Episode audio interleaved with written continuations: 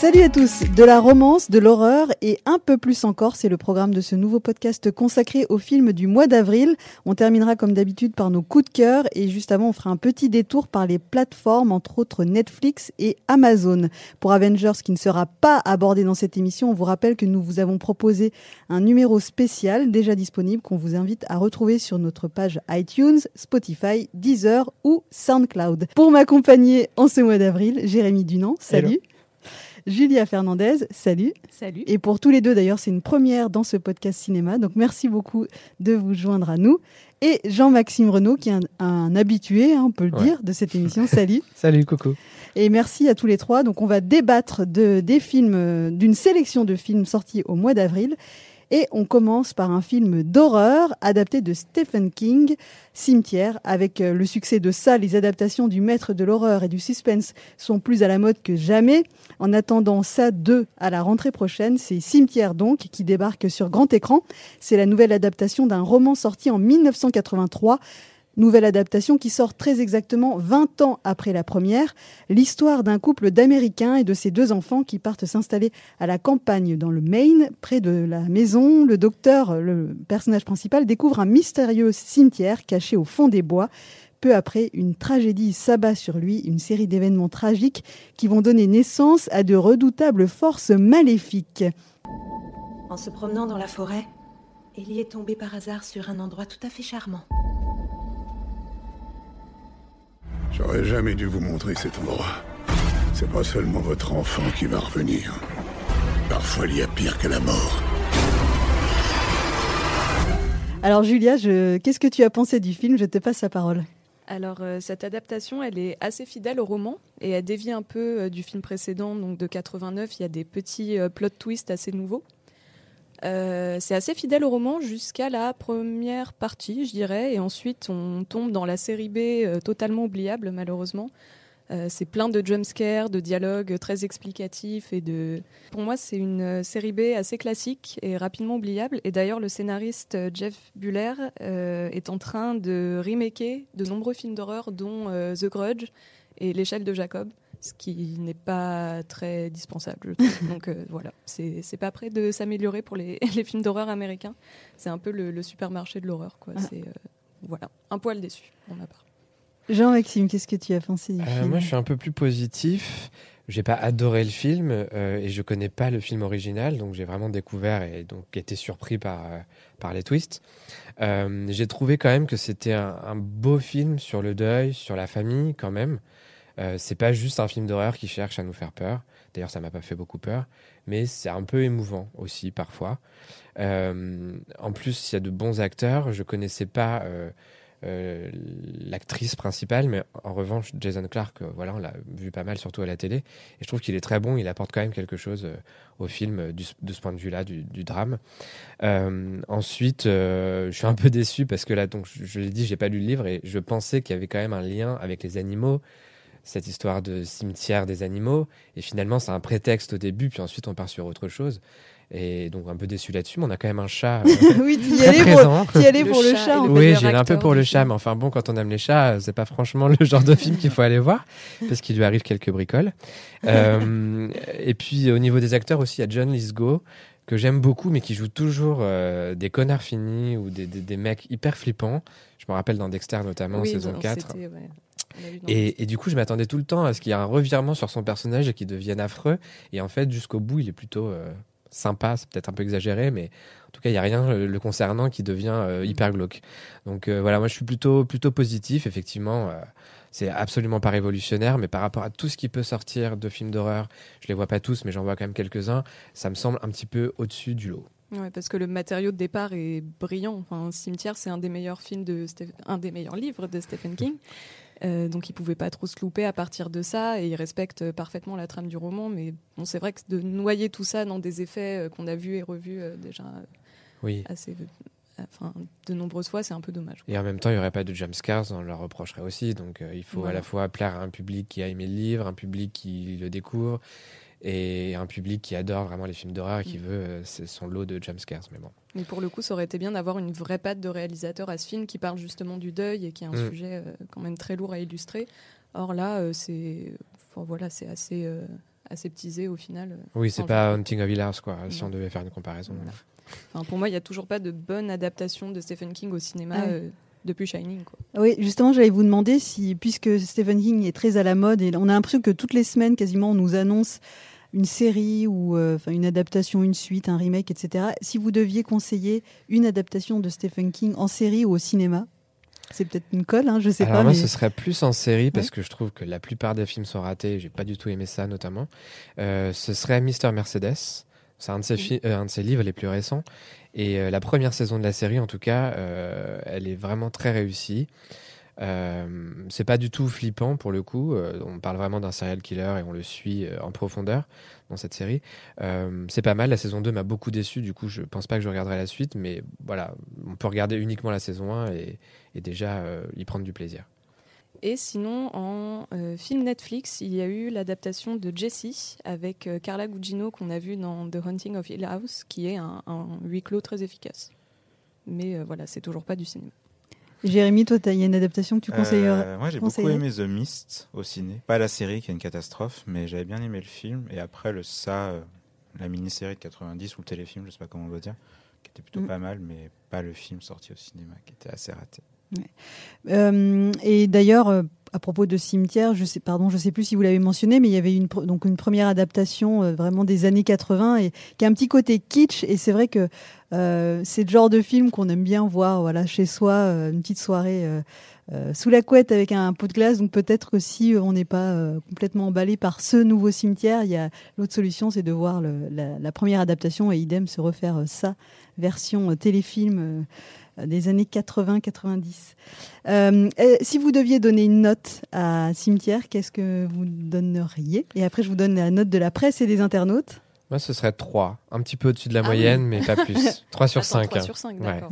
Euh, ouais, moi j'aurais dit allez 5 sur 10 au moins pour permettre de découvrir, euh, de découvrir l'œuvre. Alors, vous êtes plus généreux que la presse qui a donné 2,7 sur 5, sachant que les films d'horreur sont quand même très souvent euh, mal notés par la, la presse. Et les spectateurs, c'est 2,9. Ouais, c'est pas un carton, mais ça va. Mais d'ailleurs, euh, ça sera un peu le fil rouge de, de cette émission, mis à part Mon Inconnu. Les, les notes, euh, qu'elles soient de la, de la critique ou des spectateurs, elles seront pas très très bonnes sur les films qu'on a sélectionnés. L'Église compte dans ses rangs des spécialistes de ce genre de situation. C'est la Dame Blanche. Vous croyez qu'elle va venir? Elle est déjà là. Qu'est-ce qu'on fait maintenant? Le suivant, euh, c'est euh, la malédiction de la Dame Blanche. Donc, on reste donc euh, dans le thème de la malédiction et, et des films d'horreur. Qui est-ce qui pourrait me... Oui, c'est toi, Jérémy. Est-ce que tu pourrais Oui. me résumer en quelques mots l'histoire de, de la Dame Blanche? Euh, bah, en fait, ça se base sur une légende mexicaine méconnue. C'est pas la Dame Blanche qu'on connaît en France, c'est une Dame Blanche. Parce que la Dame Blanche, c'est un dessert au resto là, avec euh, de la, de la crème chantilly.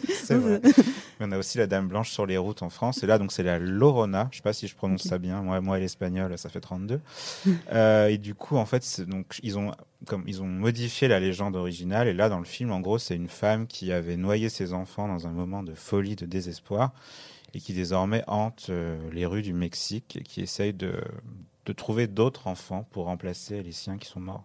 Et donc, en fait, elle s'en prend à une famille. En gros, il y a une famille qui va croiser euh, la route d'un prêtre un peu, un peu à l'exorciste, quoi, et qui va tenter de les aider de tuer cette dame blanche.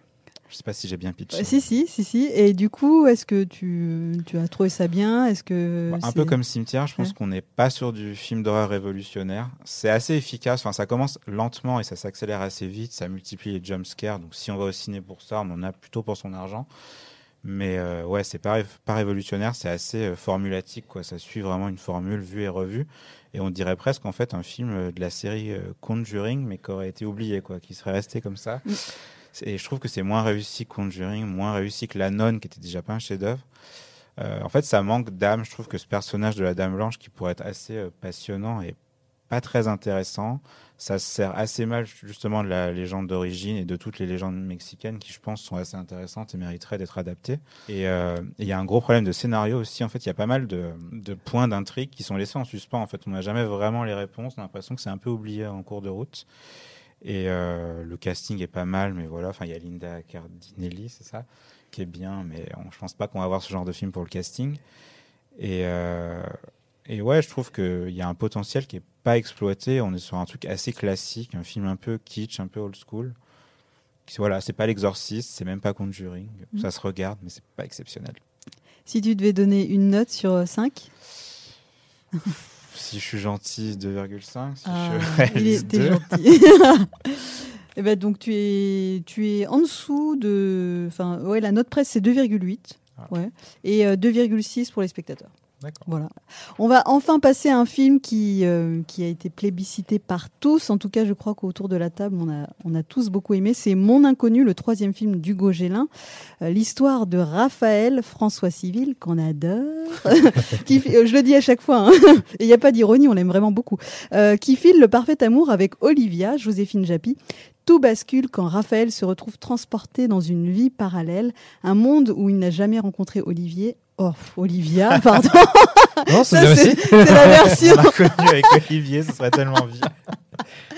Un monde où il n'a jamais rencontré Olivia ou Olivier, ça c'est la version gay.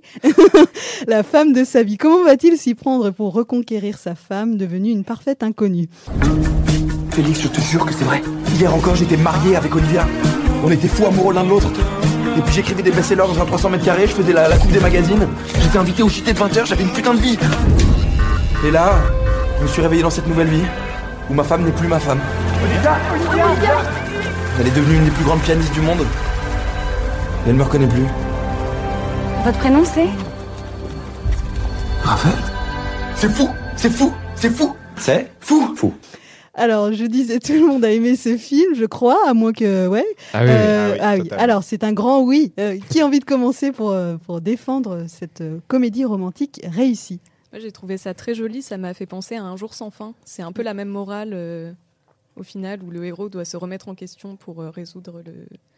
Enfin, ça spoile pas, hein, mais euh, voilà, c'est un, travail sur soi avant tout et c'est une jolie, une jolie comédie romantique, comme on en voit peu en France. Enfin, de réussi, je veux. Ouais, mais je suis d'accord. comédie romantique avec un petit élément fantastique où on s'emmerde pas à nous l'expliquer. Voilà, il faut l'accepter en fait, euh, et ça c'est bien. Il y a quand même une scène que je trouve géniale où ils essayent un peu de l'expliquer en utilisant les visiteurs, et j'ai trouvé cette Ah idée euh, juste excellente. C'est une des scènes les plus drôles du film, et je trouve qu'il y a plusieurs scènes dans le film un peu cultes comme ça. On verra avec le temps si elles le deviennent, mais, euh, mais des scènes vraiment super réussies. C'est hyper bien écrit. C'est c'est une comédie romantique, mais c'est vrai que parfois les comédies romantiques sont un peu sirupeuses. Et voilà, là c'est une vraie comédie avant tout. On rit beaucoup et c'est romantique évidemment. Euh, et bon, on va, on va le dire et le redire, mais François Civil est génial. Joséphine Japy aussi. Euh, ils ont tous les deux euh, une alchimie juste incroyable. On y croit à fond. Euh, je sais pas si c'est passé des choses sur le tournage entre eux, mais ça m'étonnerait que ce soit pas arrivé. Je sais pas. On a tellement envie d'y croire. Et, euh, et puis François Civil, on pourrait toujours se dire qu'il est un peu dans le, cliché du beau gosse. Et en fait, il prouve à chaque film qu'il a fait dernièrement qu'il est plus que ça. Dans, celle que vous croyez, on entendait surtout sa voix, mais je trouve qu'il apportait énormément, euh, rien que euh, voilà un jeu uniquement dans la voix. Et puis dans le chant du loup aussi, il était plutôt pas mal dans un film qui était parfois un peu bancal. Et, ici, bah, il est vraiment super drôle en fait. Comme dans Five d'ailleurs, il y a quelques années. Un film dont on n'a pas assez parlé, je pense, à l'époque. euh, Five d'ailleurs, qui était réalisé par Igor Gottsman, qui co-signe le scénario de Ouais. Mon Inconnu. Donc c'est vraiment une génération de scénaristes, réalisateurs euh, hyper emballants. quoi. Ouais, et puis Benjamin Laverne Et qui Benjamin tient un rôle secondaire euh, Oui. joué aussi. Donc euh, tout est tout est lié. euh, ouais. Benjamin Laverne, il aurait pu avoir le rôle du, enfin le second rôle hyper relou. Au bout de oui. 5 minutes de film, on a juste plus envie de le voir et en fait, euh, ça marche à fond tout le Mm. temps, quoi. Mais je trouve qu'ils veulent complètement la vedette euh, à François Civil. Ah non, non, c'est pas possible. Ah. Ah, si, il m'a Ah fait non. hurler de rire, il est incroyable. Ouais, il est juste très bien, mais voler la vedette, je sais vrai. pas, mais ouais, ouais, c'est. Euh, Jérémy, il est tout aussi Tout a emballé. été dit, j'ai plus grand chose à dire, mais euh, ouais, non, enfin, je trouve qu'on insiste beaucoup justement sur Benjamin Laverne, qui c'est vrai fait un vrai tour de force comique et vraiment très drôle. Mais euh, François Civil aurait pu justement être cantonné dans ce rôle du jeune premier beau gosse, héros de comédie romantique. Et finalement, je trouve qu'il s'en sort vachement bien, quoi. Il est très très drôle et c'était pas évident. Et après, ouais, je trouve que le film est c'est peut-être peut-être la seule comédie roman- romantique française qui arrive à rivaliser avec ce que font les, les anglo-saxons. Et je trouve que c'est plus profond que ce qu'on peut penser. En fait, je trouve que ça dit des choses sur le couple en grand spécialiste que je suis des histoires d'amour. mais euh, non, mais ça, je trouve que ça explique que voilà, dans les dans, quand on est en couple, faut faire des sacrifices, euh, qu'il y a aussi une part de hasard dans, dans toute histoire d'amour. Et je trouve que ça, c'est assez bien représenté Mm. dans le film. Et je trouve que Gégélin prouve encore une fois que il est fort en émo- enfin, pour les histoires émouvantes, pour les histoires drôles. Et. C'est un réalisateur à suivre. On sent qu'effectivement, il y a beaucoup de références, qu'il a- qu'il aime beaucoup les films des années 80-90, un peu fantastiques, du style un peu l'époque de Retour vers le futur, et ça se Et sent. les visiteurs. Et les visiteurs, ouais, ça, reste des références hyper grand public, donc Ouais. ça parle à tout le monde, quoi.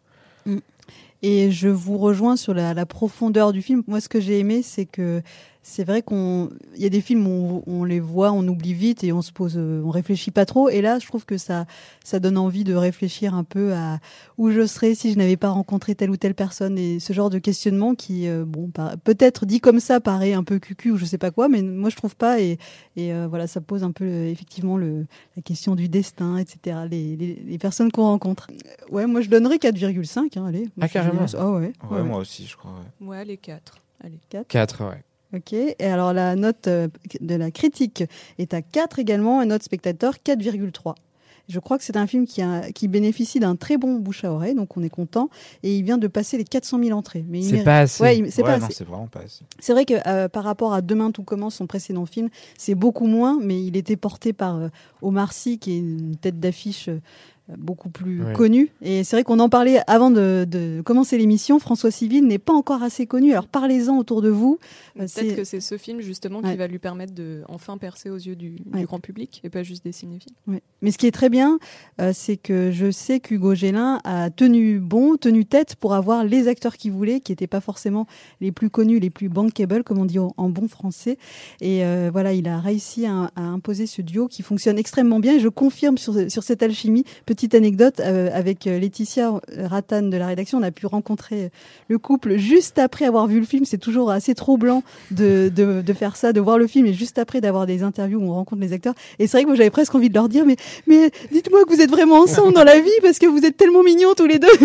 je me suis retenue de le dire parce que j'aurais trop, je pense que ça aurait été un peu relou. Mais c'est vrai qu'il y a ce truc vraiment spécial qui se dégage entre eux et on a envie qu'ils soient ensemble dans la vie. Et je crois pas qu'ils le soient. Bon, voilà. Donc.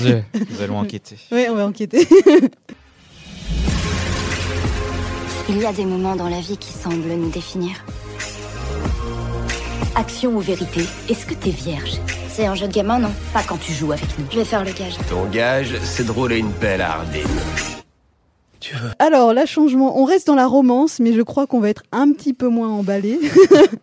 Ça s'appelle After. Vous en avez forcément entendu parler parce que c'est euh, l'un des phénomènes littéraires de ces dernières années. C'est l'adaptation de la saga d'Anatode qu'on attendait avec impatience. Il y avait eu la rumeur comme quoi Louane pourrait tenir l'un des rôles principaux et finalement non. Alors, je serais incapable de donner le nom des acteurs, mais tu vas me les donner, Jérémy. Et donc, pour situer un tout petit peu le film, c'est un peu le nouveau 50 nuances degrés. C'est du, du porno, du non porno soft. C'est de la, de, un Très, film d'amour pour ados. Euh, alors, ouais, est-ce que tu, qu'est-ce que tu peux me dire sur ce, sur ce film? Euh, oui, donc les romans sont vendus comme des 50 nuances degrés pour ados. Là, je crois que le film est plus marketé pour les pré-ados. Ah Donc oui. ça vous- ça- enfin, Donc, il y a voilà, pas vous du tout comprenez cul, à quel point il n'y a pas du tout de cul là-dedans. Euh, oui, donc les acteurs, c'est Joséphine Langford, qui est donc la sœur de Catherine Langford, l'actrice Ah. principale de 13 Reasons Why, et Hero, je sais pas comment on dit, Fi- Finesse euh, Tiffin, Voilà, c'est compliqué. Ouais. la famille de Fines, peut-être, ouais, parce que voilà, je crois qu'on dit Ralph euh, Ralph ou Fiennes, Fiennes, voilà. je sais pas, ouais, ça, Fiennes. Euh, pff, comment dire? Le film est une catastrophe. Je pense que ça, on peut le dire. Voilà. Euh, je suis allé voir ça en me disant, oh, ça va être sympa parce que j'avoue, j'aime bien le premier 50 nuances degrés. Après, non, après, c'est très nul, mais le premier est sympa. Euh, Ça émoustille la ménagère qui est en moi. Et c'est vrai que quand on regarde ça, on a quand même envie de se faire fouetter par Jamie Dornan. Là, pas du tout. Le problème, c'est que Hero, Hero euh, Fiennes, on a l'impression qu'il a 12 ans, donc il est tout sauf sexy. Ouais, mais il est tatoué, il est looké bad boy et tout. Oui, euh. enfin, ça fait pas tout, quoi. Et euh, ouais, non, le film, c'est une succession de dialogues affligeants. Il y a donc pas du tout de cul. Il y a une scène où, de sexe où en fait on ne voit rien, alors que c'est quand même à la base des romans érotiques. Donc on se dit euh, pourquoi? Euh, On ne croit pas du tout à cette histoire d'amour. Euh, Il y a, je vais pas, non, je vais pas dire la fin du film, mais il y a il y a toute une part d'intrigue qui est vue et revue. Enfin, en gros, tous les films pour ados quasiment reposent là-dessus. Et là, c'est encore ça. Euh, oui, non, que dire. Enfin, c'est vraiment très très dur. C'est 1h30 euh, qui ont été très pénibles pour moi, alors que franchement, je suis assez. euh, comment dire? Je suis pas très difficile en termes de cinéma. J'aime beaucoup de bouse, mais là, faut quand même pas pousser. Donc je n'irai pas voir le 2. Je sais pas s'il y aura un deuxième, parce que je crois que les scores sont pas très très bons à l'international. En tout cas, je crois qu'en France, le film marche assez bien, mais que aux États-Unis, ils sont assez déçus des chiffres. Donc, Mm. est-ce qu'il y aura un, un deuxième film? Rien que pour nous. Que pour les Français, ce serait Français. super. Ouais, ce serait super. ouais. Mais alors, pardon, je débarque, mais enfin, au niveau de la, comment dire, du, de la communication autour du film, c'est quand même super bizarre au niveau moral de faire un film érotique sur des préados. Enfin, Mais ils ont qui quel ne âge l'est pas, visiblement, en C'est même Ils temps. préados, en mais fait. en fait, dans Ouais. le film, ils ont 18 ans. Enfin, c'est- elle Ah, entre à la fac, en fait. Et du coup, le film gomme tout ça, en fait. Il n'y a plus du tout l'aspect euh, érotique, parce qu'en euh, fait, à la base, dans le roman, c'est une fille donc, qui croise ce bad boy et qui perd tout contrôle. Enfin, en gros, il a, il a une emprise sur elle et il la pousse à faire des Mm. choses qu'elle n'est pas prête à faire, on va c'est dire. un pervers narcissique. Ouais. Et là, en fait, dans le film, il n'y a pas du tout ça. Elle tombe juste amoureuse. Lui, il a fait un pari, enfin voilà, et elle se fait un peu arnaquer, machin. Mais il y a, ouais, il y a, c'est juste un bad boy de bas étage, quoi. Enfin, moi aussi, si je me tatoue et que, non, parce qu'en plus, il y a toute une partie littérature où il est fan de, des hauts de Hurlevent. Il y a plein de références qui parlent pas au préado du tout, je pense. Et donc, euh, franchement, les bad boys qui lisent des romans et qui ont des tatouages, euh, voilà quoi.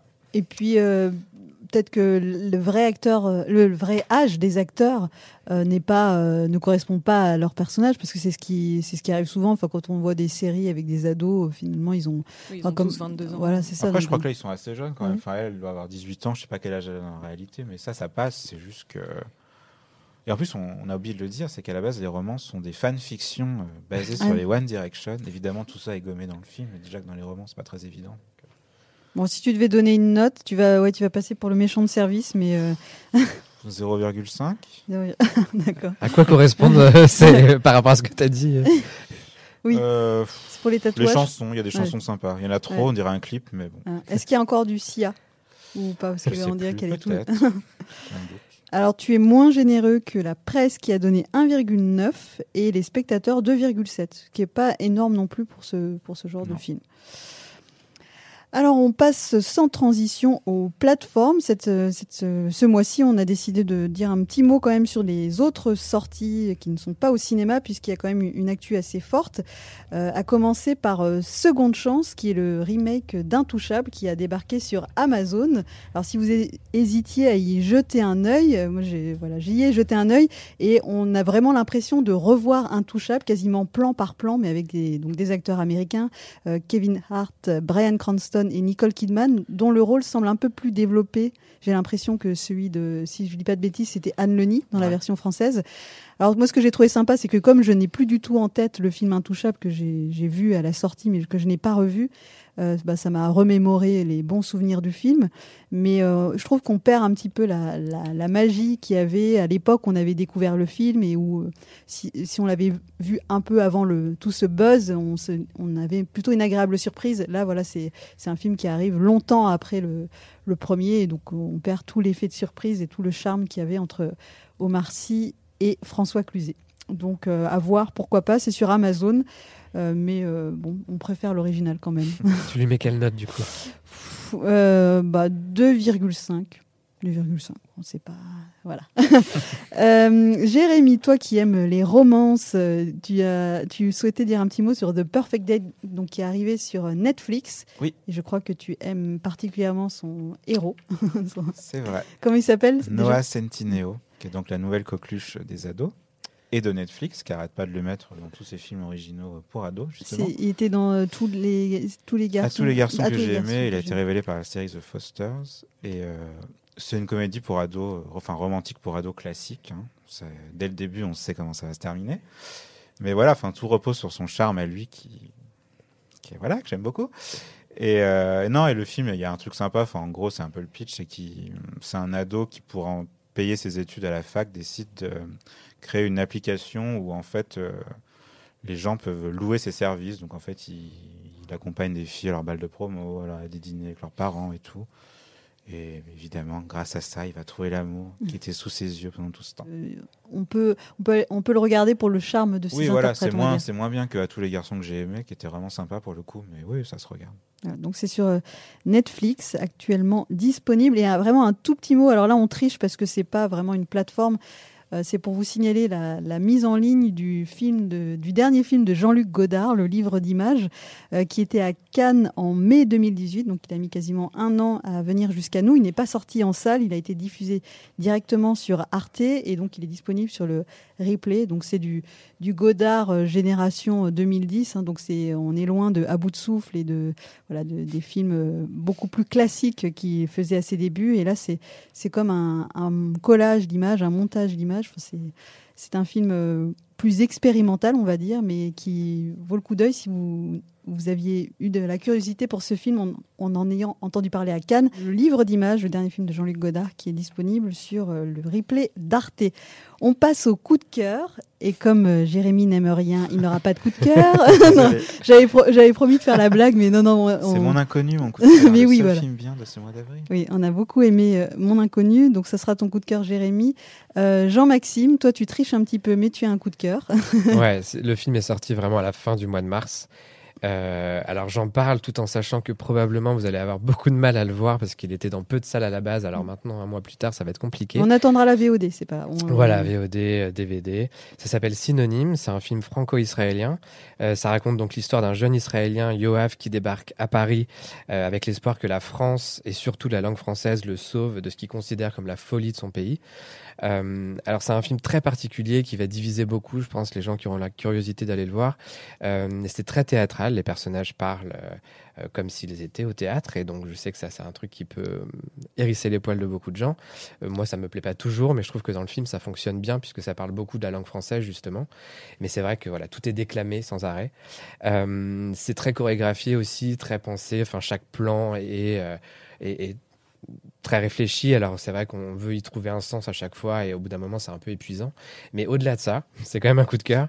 Euh, D'abord pour le héros, Tom Mercier. Alors, on a beaucoup parlé de François Civil, euh, de, de Noah Centineo. Bon, bah là, c'est Tom Mercier, c'est son tour. C'est un film qui est vraiment porté par lui. Il est là quasiment dans tous les plans. Euh, il est assez fascinant. Il est très beau. Il est très nu dans le film aussi. Ah.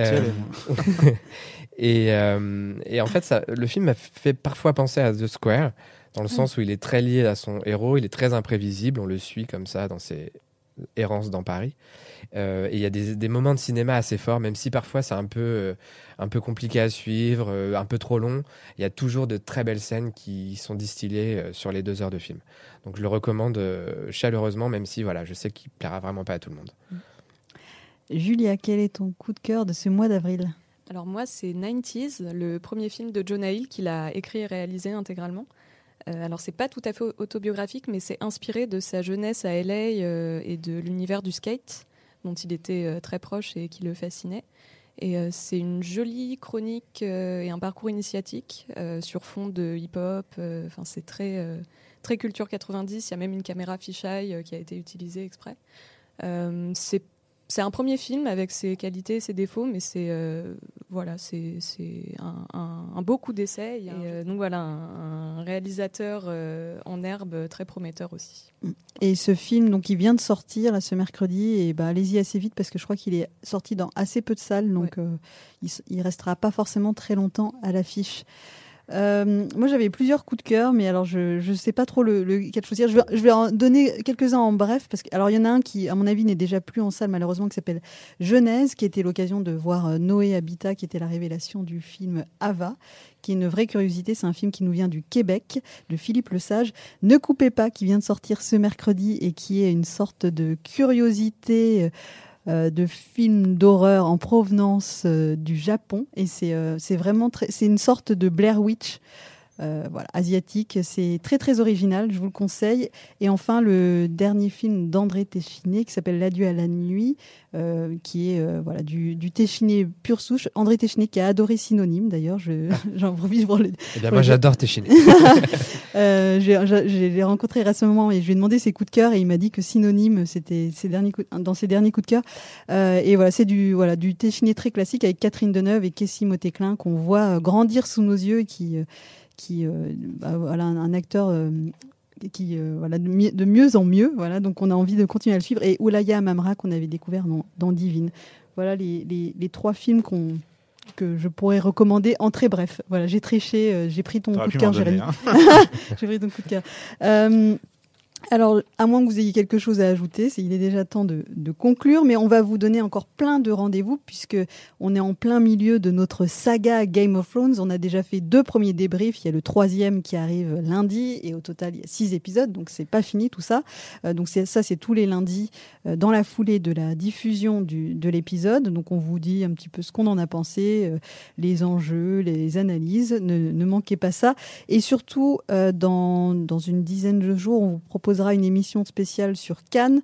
euh, en amont du, festival pour euh, débriefer un petit peu les, annonces, ce qu'on peut attendre. Peut-être que d'ici là, on saura si Quentin Tarantino sera sur la croisette ou pas. On attend avec impatience Once Upon a Time in Hollywood et il y a un gros suspense pour savoir s'il sera bel et bien présent. Et, euh, puis bien sûr, des émissions pendant Cannes. On, fera des émissions au quotidien pour vous parler des films qu'on a pu voir sur place. Euh, et puis un rendez-vous série euh, que, dont tu vas pouvoir nous parler. euh, Ouais, la semaine prochaine, on va débriefer les séries du mois de mars et du mois d'avril. On parlera notamment de Black Summer, de The Order, de Huge en France, de Anna. Et puis on aura des coups de cœur évidemment à partager. Voilà, donc plein plein de choses. Game of Thrones, le débrief série, et puis euh, Cannes qui arrive euh, voilà, à partir de, de mi-mai. Euh, merci à tous les trois pour votre participation. Et puis, euh, comme d'habitude, euh, on vous donne rendez-vous sur euh, tous nos canaux. Donc, nous sommes présents sur Spotify, Deezer, iTunes et SoundCloud.